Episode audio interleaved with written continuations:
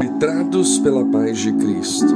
Seja a paz de Cristo o árbitro em vosso coração, a qual também fostes chamados em um só corpo, e sede agradecidos.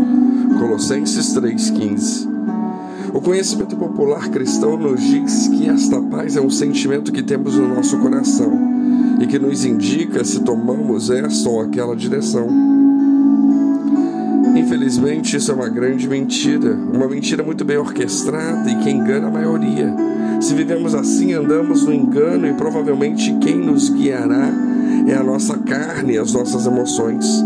A Bíblia em nenhum momento baseia essa palavra de Colossenses como um sentimento. Temos essa ideia equivocada, pois o nosso entendimento está deteriorado pelo pecado.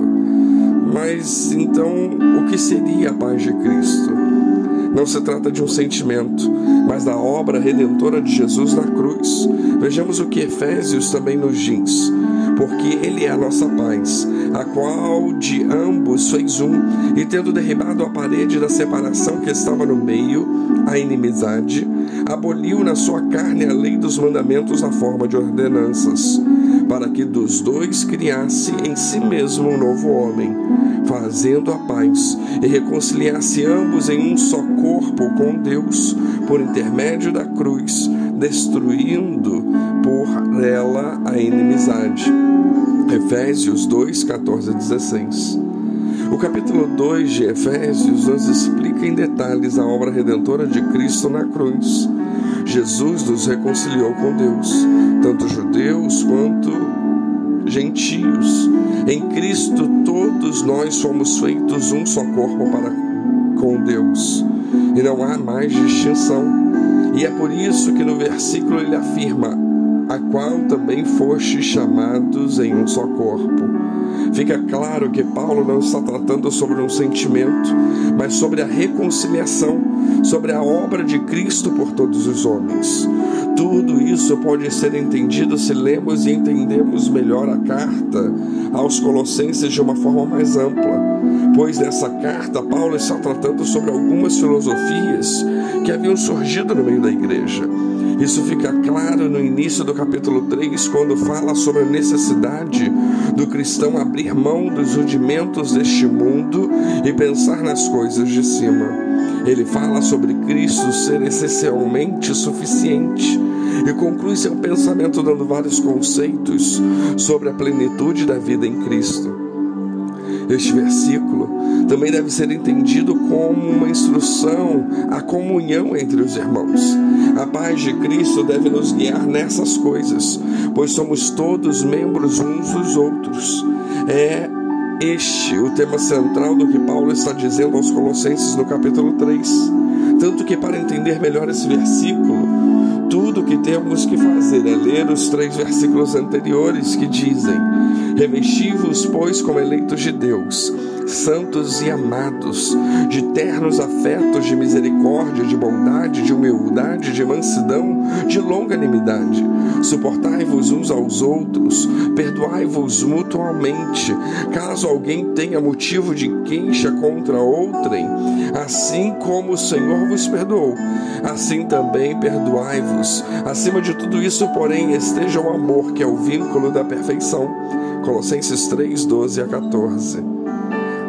Além disso, não podemos esquecer de Jeremias 17,9, que diz que enganoso é o coração mais do que todas as coisas e desesperadamente corrupto.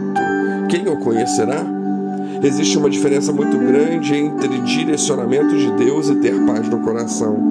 Essa paz, na maioria das vezes, é uma desculpa que usamos para cometer o que estamos a fim de fazer. Sejamos sinceros. Se entendemos que o nosso coração é enganoso, como podemos confiar no julgamento dele? É interessante que buscamos ter paz nos momentos mais decisivos da nossa vida. Mas se esperamos de Deus uma resposta, devemos crer que Ele irá responder. E não importa como.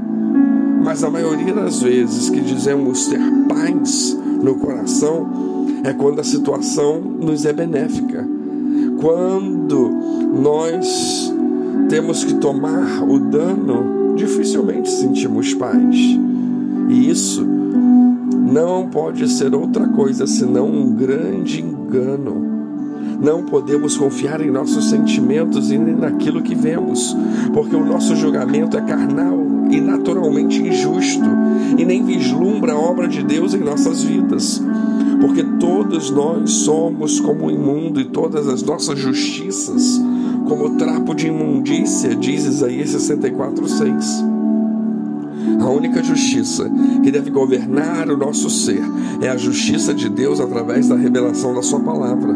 Se confiamos no nosso coração e na possível paz que Ele possa sentir, certamente seremos enganados por Ele. Confiar em uma paz interna é o mesmo que confiar que o nosso julgamento carnal é bom e procedente de Deus e sabemos que não é e nem pode ser. Precisamos nos envolver com a palavra de Deus e esperar, crer e confiar até que em Cristo sejamos arbitrados.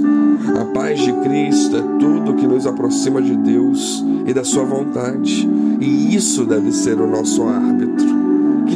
Os abençoe.